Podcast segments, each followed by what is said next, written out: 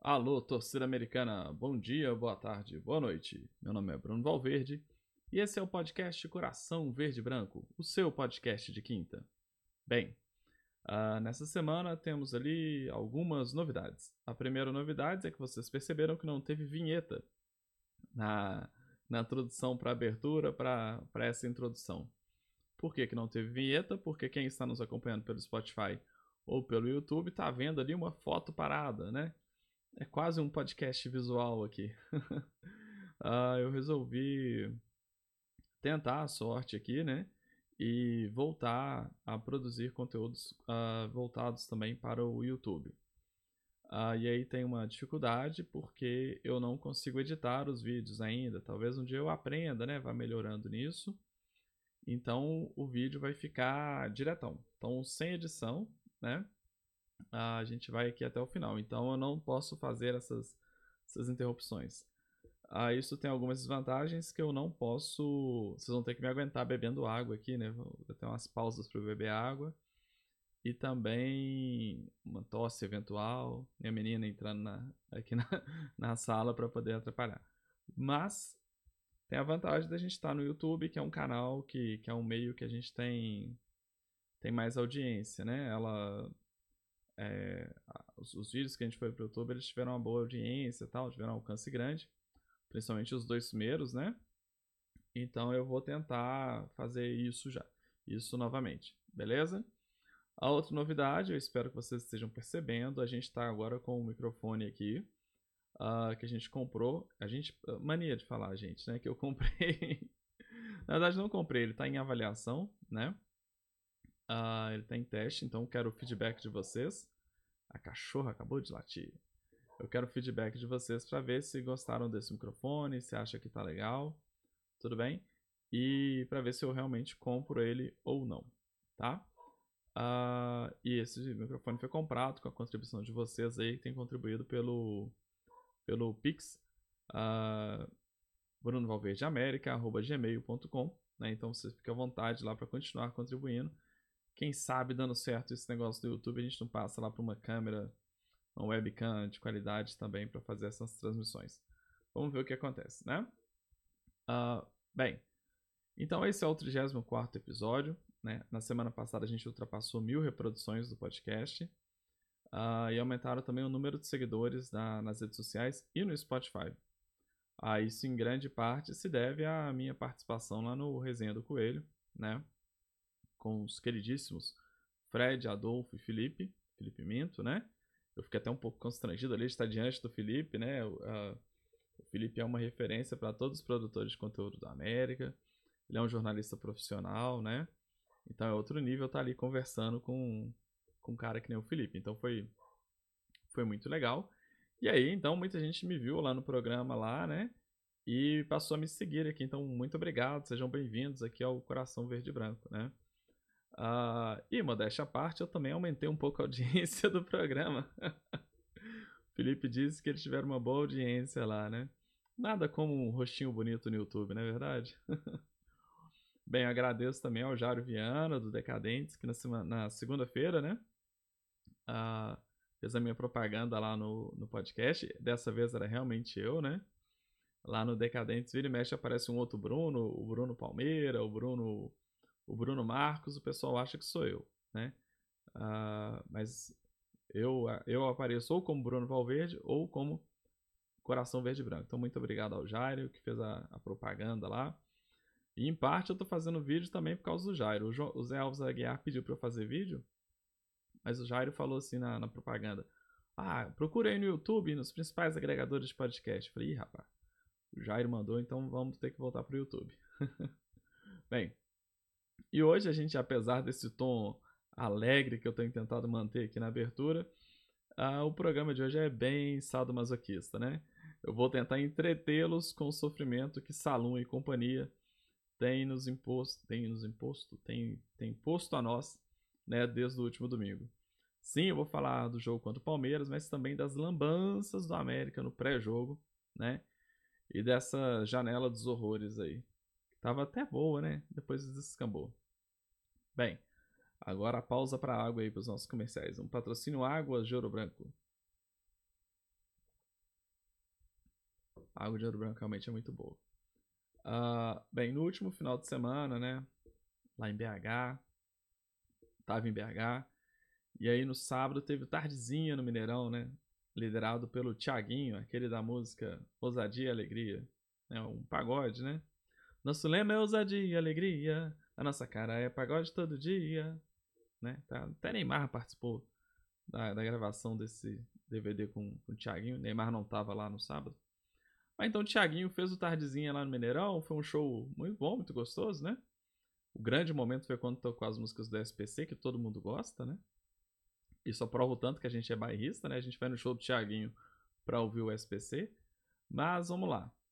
E aí, ousadia e alegria. É, ousadia e alegria foi a cara da escalação do América. Pelo menos aquilo que eu imaginava, né? Então, ousadia e alegria virou ousadia e tristeza no final das contas. Assim como foi no jogo contra o Flamengo, o América entrou em campo de peito aberto, na formação 4-3-3, repetindo integralmente ah, o time que jogou lá no Rio. E por que, que não deu certo? Ah, bem, agora eu estou analisando do pós-fato, né? Mas eu sou o torcedor, eu não sou o treinador, não é verdade? Existe uma grande diferença entre Flamengo e Palmeiras. Talvez o elenco do Flamengo seja até melhor do que o do Palmeiras. Só que os paulistas são mais organizados. É um time que joga junto há várias temporadas com o mesmo treinador, não tem questão de salário atrasado, não tem ninguém saindo, né? E um time pressionado, porque uh, na medida que a, que a Leila lá decide que não vai contratar mais ninguém, mais ninguém que confia naqueles jogadores, eles são pressionados a manter o alto nível também. Né? Então, ó, a gente está aqui, nossas posições estão garantidas, mas a gente tem que manter esse alto nível. Outra coisa que o Palmeiras tem é que ele lida muito bem com situações adversas. Né? Estou gravando esse programa hoje, quarta-feira, dia 2 de agosto, e, e o Palmeiras está em Belo Horizonte de novo para jogar com o Atlético. Né?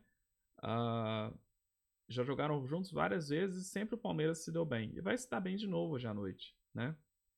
São 18 e 28. Vai se dar bem de novo hoje à noite, hoje à noite porque é um time mais organizado, né? O Filipão deve entrar com uma retranca danada, mas o, o Abel também sabe fazer retranca, né? Uh, é normal que o Palmeiras jogue mal e ganhe. Não é um absurdo a gente ter. Nesses anos todos de Abel Ferreira e Palmeiras, a gente viu o Palmeiras jogar diversas vezes mal e ganhar né? Vacila em alguns jogos, mas quase sempre ali ganha um título por ano. Ninguém fica desesperado naquele time. Além disso, contra o Palmeiras, a gente não teve fator surpresa, né? Quando a gente vai no Maracanã jogar com aquele time, a gente dá uma, assusta ali o São Paulo, o Flamengo. A gente perdeu esse fator quando fomos jogar contra o Palmeiras. Então eu não culpo o Mancini pela ousadia, né? Até fiquei feliz de saber que o Benítez ia jogar, já que eu fui no estádio, então eu queria ver o Benítez jogar, lógico, né? Então não culpo. A ousadia é bom, é bom ver o América jogando. Eu culpo, eu responsabilizo o Mancini pela incompetência de corrigir o time, quando estava claro o fracasso da sua ideia inicial. Então, esse, portanto, meu primeiro destaque com relação a esse jogo. A escalação é ousada, que se demonstrou, ao final das contas, equivocada. O segundo destaque foram os gols sofridos. Se eu não me engano, foram três gols de cabeça, né? Com falhas da defesa. Que é aquele negócio, ela não sabe dar uma peitada no adversário, não sabe atrapalhar um pouquinho que seja o chute, né? O defensor, e eu repito aqui, né, na a minha vasta experiência como jogador de futebol, era um volante, né? A minha grande habilidade era justamente essa. Dificilmente eu tomava a bola, mas eu sempre atrapalhava o atacante, atrapalhava o meio-campista e eu era incansável, né? O defensor tem que saber fazer isso. Entrar, um toquinho, um recuo que ele vai fazer o atacante pensar um segundo a mais, você dá uma chance para sua defesa, né? Ah, e a culpa nesse último jogo recai so, principalmente sobre Maidana e Éder, né? e também a lei, que é incapaz de proteger, proteger a zaga. O terceiro destaque são as estrelas se apagando. Ah, eu disse alguns programas atrás que uma estrela se apagava cada vez que o Martinez, Martinez cobrava um escanteio curto. O mesmo ocorre quando o Benítez deixa de cobrar uma falta. Martinez é nosso principal cobrador de laterais, de escanteios, né? Uh, e a gente tem pelo menos quatro jogadores altos ali para fechar dentro da área e acertar essa cabeçada. Então a gente tem o Cal, ó, Cauô, o Ale, né? Uh, nesse jogo. A gente tinha o Ale, o Éder, o Maidana, o Mastriani, né? E se não me engano, ele cobrou apenas um escanteio direto na área. O resto foi, foi, foi, foram cobranças curtas ou então cobradas pelo Nicolas. Ah, nas faltas também aconteceu a mesma coisa. Apesar do Nicolas ter feito gol, né? E aí eu não quero criticar quem fez o gol. Mas quem deve cobrar a falta na América é o Benítez. E ontem, né? Ontem, no sábado, parecia que ele estava evitando cobrar a falta. Ele estava sentindo algum cansaço, sei lá, ele não estava muito legal. Depois eu vi que ele tomou um pisão né, no calcanhar, que era para ter sido expulso, né? O jogador Gustavo, zagueiro do. Acho que foi o Gustavo Gomes, zagueiro do Palmeiras. Uh, mas de toda forma, Martinez e Benítez são nossas principais armas nas bolas paradas. Né? O quarto destaque foi o Varanda. O Varanda centralizado. Né? Ao contrário de um apartamento, em que uma varanda central é algo interessante, no América, a varanda centralizado não é nada interessante. Né? No segundo tempo, Mancini trocou Boia, Benítez e Mastriani por Mateuzinho, Juninho e Varanda. E aí eu vou focar aqui minha análise no Varanda. Né? O Mastriani não estava bem, né? realmente não estava. Mas ele é fundamental ali para ocupar a grande área e segurar um pouco os zagueiros adversários. Quando a gente troca um jogador que é fixo, que nem o Mastriani, coloca um cara mais móvel, a gente libera os zagueiros, né? E o América fez isso. Fez isso também contra o Flamengo, né? Ah, e eu mesmo tinha pedido pela entrada, né? Queria que o Varanda, achava que o Varanda pudesse resolver esse jogo no segundo tempo. Mas na posição que ele tem sido fundamental no América, jogando pelas pontas. Foi assim no Clássico, foi assim na contra o Flamengo, né? Ah, ele como jogador de lado de campo. E aí tanto faz pela direita ou pela esquerda, né? Ele é um cara ele é sem partido, né? Não pode ficar no centrão, caramba, né? O centrão não dá certo pro Varanda. A gente perde as capacidades desse jogador, né? E o Mancini disse que fez essas substituições na, no, na entrevista do pós-jogo para dar mais velocidade e poder de marcação ao time. Cara, se ele queria poder de marcação e velocidade, por que, que ele não colocou o Breno? Ou então colocasse o Breno e mudasse o esquema tático, fosse para um 4-4-2, com Cal, Martini, Juninho, Breno, né? Aí poderia ser até é, Pedrinho e Varanda aberto, né? Que aí a gente teria, podia o, o Martinez fechando pelo meio, o Juninho fechando pelo meio. Seria um esquema diferente, né? Mas esperar que Mateuzinho e Juninho ajudem na marcação é uma idiotice tremenda, né? Um é franzino, que é o Mateuzinho. O outro não marca mesmo. O Juninho fica ali, tal, tal. Esperando, né? Quase nunca rouba uma bola, né? Tem ali uma importância do meio para frente, mas do meio para trás é um cerca Lourenço danado. O quinto e último destaque é a nossa torcida, né? Como eu disse, eu fui ao campo e além dos famosos de sempre ali no portão 6, eu pude encontrar com o David e o professor Rafael, a quem mando meus cumprimentos, né? O David me reconheceu, é muito legal quando alguém reconhece e vem conversar. Eu fico muito, muito honrado, assim, muito satisfeito. muito envaidecido, né? Uh, e, e o portão 6 estava cheio, cara. O Thales falou isso na segunda-feira, estava cheio, estava bonito. Um tanto de criança, a torcida apoiou quase que o tempo todo, né? Eu até aprendi direito a música da Barra Una, né? Tem uma música da Barra Una que é assim: Esta é a banda da Unida, nação americana, torcida mais querida. Eu pensava que a música era diferente. Eu vou beber água para poder expor a minha vergonha aqui. Eu pensava que a música era Essa é a banda da Unida, na Sul-Americana, torcida mais querida. Aí eu ouvi essa música, cara, falei, pô, eles colocaram Sul-Americana no na música da, da Barra Una. Que vacilo, cara. Tipo assim, o que, que tem a ver, né? Aí eu descobri que não é na Sul-Americana, mas é na nação americana. oh, gente, eu sou manoteiro mesmo, mas vocês têm que me respeitar. Como eu disse, eu sou um homem velho. Preciso ser respeitado por vocês. Mas é isso aí. Né? Agora não erro mais. E espero que o queridíssimo Mancini também pare de errar, né? Ah, agora, pro final aqui, né, eu quero falar do América, né? Ah, eu não gosto de ser pessimista com relação à América. Né? Eu, na descrição desse podcast, quando eu criei, eu falei com que a gente trabalha aqui com altas, altas doses de ousadia, né? E muito altas doses de otimismo, né? Eu não gosto de criticar o América. Esse pensamento se deve, em parte, ao fato da gente ter sido durante muito tempo um clube que sobrevivia da boa vontade de dirigentes e funcionários, né? Até uma boa vontade da Itatiaia, para falar a verdade, de transmitir nossos jogos lá nos Quintos dos Infernos, né? Mas isso tudo tem começado a mudar recentemente. E aí eu vou mais ou menos na linha do que os decadentes falaram na segunda-feira, especialmente o Jairo. Uh, quando o Sérgio Vieira, aquele português, veio treinar o time, ele introduziu várias inovações no clube. Uh, mas de lá para cá a evolução ainda tem sido muito lenta. A gente, se a gente pegar ali algumas entrevistas do Lisca e do Mancini, a gente vê que eles também lideraram ali várias uh, melhorias no time, né, no clube, né, com relação à preparação física dos atletas, alimentação, esquema de treino e tudo. Essas mudanças mais relacionadas ao campo, né, ao futebol, foram por, puxadas por treinadores de um patamar superior, jogador, treinadores de um nível acima que a gente estava contratando. Né? A, a, gente fez algo diferente. A gente não ficou ali só no Givanildo. Com todo respeito ao Givanildo. Aí talvez tenha passado da hora da gente buscar mudanças desse tipo para o, fora, para o extracampo. Também com empregos de profissionais de outro nível.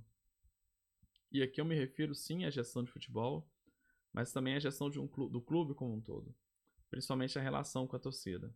Né? Uh, com a justificativa de evitar que os palmeirenses invadissem o nosso espaço no Independência no último, no último domingo, o América liberou a venda de ingressos da Pitangui apenas para sócios torcedores. Então, se você não fosse sócio torcedor, você não poderia comprar ingresso. Aí eu questionei com o pessoal do marketing se o pessoal que era sócio bala, que é a modalidade gratuita, né, poderia comprar. Faz lá o cadastro, compra o trem. Eles falaram que não. Aí alguém do marketing, a mesma pessoa lá, falou assim que quem fosse americano de verdade iria conseguir comprar. Era só pedir para um sócio. Ah, fácil demais. Ora, Adolfo, vou fazer sotaque mineiro para você. Manha demais um negócio desse? Eu fico pensando pessoal do interior do estado. O Zé Alves, lá de Itabira. O pessoal da Coelho dos Vales. O professor Júlio, lá de Lafayette. Cidades que tem ali 10, 20 americanos, né? no máximo, correndo atrás de um sócio torcedor para comprar ingresso para eles em BH, né? Até outro dia, o único sócio torcedor que eu conheci, eu não conheci nenhum sócio, sócio torcedor até ano passado, né? Ano passado conheci o Carlos Carvalho, logo depois eu também fiz o meu sócio. Imagina o cara, né? Que loucura, né? E eu penso também no cara que tá de bobeira em BH, tá veio de São Paulo, veio do Rio, fala, pô, vamos ver um jogo aí, vamos ver como é que é a torcida do América, né? que quer ir no campo por amor ao América, por ódio ao Palmeiras ou por puro entretenimento, né? A gente a gente barra esse cara. Não tem não precisa ser verdadeiro americano para poder ir ao campo, galera do marketing. Precisa só gostar de futebol, né? Precisa querer ir no estádio, só isso, é o prazer pelo aquele negócio, né? Pelo aquele esse tipo de entretenimento. A gente vai para o Nordeste, a gente vai para fora do Brasil, o que, é que a gente fica doido de fazer? Ah, vamos ver um jogo aqui, uai, né? Eu, eu estive em Natal, tava doido para ter um jogo da, da Série C para eu ver lá, para ver o América ou o ABC jogando, né? Aproveitar, infelizmente não teve. Pô, eu, tinha, eu tenho que ser torcedor do ABC de carteirinha para poder ir no campo do ABC? Que loucura que é essa? Onde que esse povo tá? A gente age como se o nosso estádio tivesse cheio o ano inteiro, como se 90% do estádio tivesse cheio. Quando na verdade a gente mal mal consegue colocar 20% lá dentro, né? Então a, é, isso é a ponta do iceberg, né? Uh, de um time que não liga para sua torcida, infelizmente. A gente tem sido massacrado por esses caras, né? Dentro e fora de campo. Essa mentalidade que a gente vê tá chegando nos jogadores, né? Fazem gol, não comemora com a gente, né? O pessoal vai lá no Uruguai ver esses caras, os caras não dão um tchauzinho, né? As entrevistas do Mancini, que culpa a gente de chover críticas quando o time tá perdendo de 3 a 1 O Mancini, a gente tá na lanterna do Campeonato Brasileiro. A gente tá na lanterna. Ah, e visto lanterna, visto lanterna no caramba, né? Porque eu não tô nem considerando o Vasco, não. A gente é lanterna do Campeonato Brasileiro, Mancini. Você, quer, você não quer crítica, não? Perdendo de 3 a 1 dentro de casa, um domingo daquele, cheio de criança. Putz, grila. Você vê lá um senhorzinho, lá um vovô lá, levando o neto lá, tentando convencer o cara a ser americano, e você faz uma vergonha dessa com a gente. É lógico que vai ter crítica, seu caramba, sou. E ainda teve o negócio do Everaldo, né? Que ele teria dito lá no, no pós-jogo, lá alguém falou assim que o time ia cair, e o Everaldo falou, aí se cair, né? Deixa que caia, né? Então essas coisas que a gente vê ali no Mancini, nos jogadores, não é geração espontânea, não surgem do nada, né? São reflexos de uma diretor, diretor, diretoria amadora e, como diz o Marcão, sem mentalidade vencedora. Então é preciso a gente mudar esses caras, né? O Fred do Resenha do Coelho pediu no Twitter que a gente virasse uma SAF logo. Porque um cara profissional nunca faria isso com a gente. E é esse meu desejo. Qualquer SAF, qualquer SAF, qualquer pessoa que estivesse preocupado com o seu investimento, trataria a torcida com mais respeito do que a gente tem visto ali por Salom e companhia. Beleza? Me exaltei, acho que foi um microfone novo, né? Bem, vamos finalmente mais um pouquinho aqui de gole d'água. Já voltei para a audiência não cair. Uh, vou apenas atualizar aqui minha opinião sobre a janela americana, né? Recebemos então na semana passada o volante Javier Mendes, já inscrito na Sul-Americana, uh, que me parece sim um bom jogador, está em forma, estava jogando lá no Uruguai. E aí é interessante, o, o Botafogo contratou um jogador, uh, o artilheiro da Série B do Campeonato Uruguaio. Olha pra você ver, né? Uh, como é que é interessante? É um jovem, tudo bem, né? Mas é artilheiro da Série B do Uruguai, né? A gente contratou um meio campo da Série A e tá meio assim, né? Então, não é porque tá no Uruguai que é ruim, beleza? Uh, chegou também um Burgos, que é um zagueiro, né? Tem experiência na Europa, então acho que é legal. O Lucas Prates fez dois pequenos vídeos, pelo menos que eu vi, avaliando esses caras. Um foi junto com o B+, e o outro foi na resenha do Coelho, número 50. Ah, se alguém não tiver visto, lógico que todo mundo viu, né? Que a audiência deles é muito maior. Mas se você assiste esse podcast e não viu o resenha do Coelho, né? Se você é essa pessoa que faz isso, assiste lá, né? Aproveita e me vê, meu rostinho bonito lá e tal. ah, o resenha do Coelho número 50. Uh, reitero também a minha posição de que a gente não precisava contratar mais ninguém. Ah, Bruno e o Mastriano. Pô, cara. Não, não é contratação. O Mancini tem que usar o que tem. Usar as soluções. Usar o 442, né? Ousadia é bom, mas não pode descambar pra loucura. A gente não pode começar um jogo com Mastriano, com Martinez e Benítez no primeiro tempo. Quando eles cansarem, a gente ficar sem nenhum. Ficar com três volantes. E ninguém arma o jogo. Fica aquela bagunça que foi o jogo contra o Palmeiras. Né? Então a gente precisa mais do Mancini acertar as coisas do que o, o contratar alguém. Mas aí o América foi lá e contratou. A América contratou o Renato Kaiser. Você não queria o Renato Kaiser? Lógico que eu queria. O Renato Kaiser de dois, três anos atrás, né? Ele estava muito bem lá no Atlético de Goiás. Né? Mas aí agora, já fez confusão no Atlético Paranaense foi pro Fortaleza, foi não sei o que, o cara ainda tá machucado. Né? Então, é melhor nem contratar. Um contrato desse cara até o final do ano, quer dizer, quatro meses. Três meses. Três meses e meio com boa vontade. Loucura. Ah, bem, e, e aí a gente tem, né, na próxima quinta-feira, né, ou hoje à noite, para vocês estão me ouvindo, o jogo contra o Bragantino. O Bragantino goleou o Fortaleza, se não me engano, foi 3 a 0 pelo Campeonato Brasileiro. E o Mancini disse que irá com um time alternativo. Então, não, e o Mancini falou assim: ah, tá na hora da gente usar soluções da Sul-Americana no Campeonato Brasileiro, porque a Sul-Americana os caras têm ido muito bem. O Mancini tá comparando Palmeiras, é, tá comparando Colo-Colo com Palmeiras? É isso que ele fez, galera? Penharol com Flamengo? É, é, não, não pode, né? Gente, é, é fora Mancini, né, velho? É fora Mancini. E aí, que nem o Jair falou, eu preferi o Ceni no lugar do Mancini, porque o Ceni tem espírito, mentalidade vencedora. Marcão do Castelo, mentalidade vencedora. Ou Lisca, que nunca ganhou nada, Mas pelo menos respeita a torcida, cara. Chega aqui, pula lá no meio da. da faz o de fogo com a gente, abraça, beija, sai babinha pelo canto da boca. pelo menos ele tá vivo, cara. Pô, é muito difícil aguentar o Mancini, sabe? O que, que o Mancini tá fazendo com a gente? Bem, mas então o Mancini disse que vai com o time alternativo, né? Ah, então ele acha, eu acho então que ele vai pôr atletas que possam ser úteis no próximo jogo no contra o Bahia domingo lá na Bahia City ou Fonte Nova.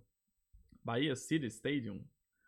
Ah, então acho com esses critérios, com esses filtros do Mancini, né? Eu gostaria de ver então um 4-4-2, lógico. Eu sou sempre 4-4-2, né? Com Pazinato, Daniel Borges, Júlio, uh, Wanderson ou Avelar, Nicolas pela esquerda, e aí o meio de campo com Javier Mendes, Breno, Rodriguinho e Martinez. Exatamente. O meio de campo bem fechado, né? Mas todos sabendo jogar. O ataque, Varanda e Renato Marques. Que existe o Renato Marques, né, Mancini? É, ele pode jogar, não é verdade? Uh, já para o jogo contra o Bahia lá em Fonte Nova, eu iria novamente com 4-4-2. E aí com o melhor que o América tem, né? Para o primeiro tempo. Que é Pazinato, Borges, Júlio, Avelar e Nicolas. Avelar assumindo a posição de titular ali como zagueiro pelo lado esquerdo. Javier Mendes, que se Deus quiser vai encaixar. Ou Cal, né? Breno, Juninho e Martinez. O ataque com, ben... com Pedrinho e Mastriani. Beleza? Aí talvez pudesse ser Varanda e Mastriani também no ataque. Ah, o importante é que ali a gente tem um meio de campo fechadinho, marca bonito esse negócio, né? O América não pode jogar de peito aberto com todo mundo, uh, ainda que seja bonito em alguns momentos, mas a gente não pode ficar correndo esse risco, porque futebol bonito, né? No, beleza não põe, não põe mesa, né? Bem, uh, então chegamos ao fim desse episódio. Eu reitero aqui os pedidos, né?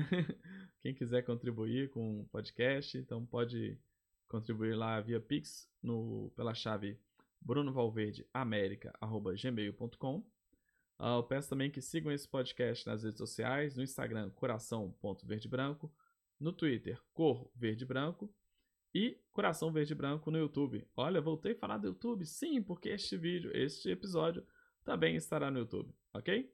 Classifiquem e sigam este podcast nas redes sociais, no, no Spotify. um abraço, galera. Fiquem com Deus e muito obrigado aí pela, pela audiência de vocês. Um abraço.